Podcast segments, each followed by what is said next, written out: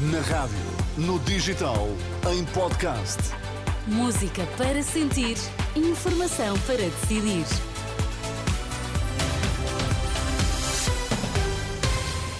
Atualizamos agora toda a informação. Vamos saber quais os títulos em destaque nesta edição da meia-noite.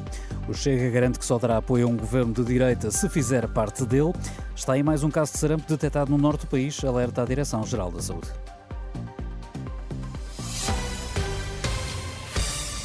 A viabilização ou não de um governo da AD com a iniciativa liberal foi um dos temas mais fortes no debate desta noite entre André Ventura e Rui Rocha, com o líder dos liberais a pedir ao líder do Chega que clarifique se vai ou não apoiar um governo de direita do qual não faça parte ou se abre a porta à manutenção do PS no poder.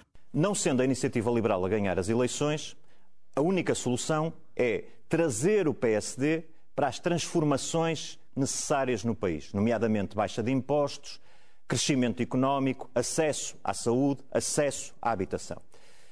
E cabe aos outros partidos, nomeadamente ao Chega e ao PS, decidirem se viabilizam uma solução desta natureza, transformadora do país, ou se, pelo contrário, a inviabilizam, deitando esta solução abaixo e pondo o PS no governo. Ora, o que acontece até agora é que o André Ventura não tem sido claro. O partido que está com 4% ou 5% não impõe linhas vermelhas aos outros. Era uma questão até de humildade que lhe falta e que falta à iniciativa liberal. Ao contrário de si, eu não sou líder do partido há um ano nem há oito claro. meses. Eu sou líder do partido há cinco anos. Esses cinco anos foram sempre a crescer. Ao contrário das suas sondagens, um as minhas são sempre a crescer. E eu sempre disse que ou haveria acordo de governo ou não haveria. Neste debate na SIC, Rui Rocha voltou então a acusar André Ventura de estar ao lado do PS para derrubar um governo à direita entre PSD e liberais. Com visões diferentes sobre a saúde, a habitação ou o aumento de salários, foi esta a conclusão do debate desta noite que colocou frente a frente Luís Montenegro da AD e Mariana Mortágua, do Bloco de Esquerda. Sobre a saúde, Mariana Mortágua acusou o PSD eh, de não ter a mínima ideia do que quer fazer, garantiu que os vouchers para as cirurgias não funcionam e foi buscar os relatórios do Tribunal de Contas que criticavam as parcerias público-privadas na saúde. Vila Franca de Xira pagou multa por porque internava os doentes em casas de banho e refeitórios. Amadora Sintra, o Grupo MEL faturava exames complementares de diagnóstico receitas médicas que nunca foram uh, realizadas. O Tribunal de Contas considerou uma burla. Mas é isto que o PSD quer. Está tudo melhor. Quer entregar agora, a é? saúde é? a quem vai burlar a saúde, cobrar mais, e no dia em que o plafond acaba, é para o público que vão enviar os doentes. Só que o público não terá médicos, porque, entretanto, a grande proposta da AD é que todos os médicos vão para o privado, pagos com os cheques. Na resposta, Luís Montenegro reconheceu que nem tudo funcionou bem, ainda assim seria melhor que, do que agora. E entender e querer dizer ao país que está tudo bem.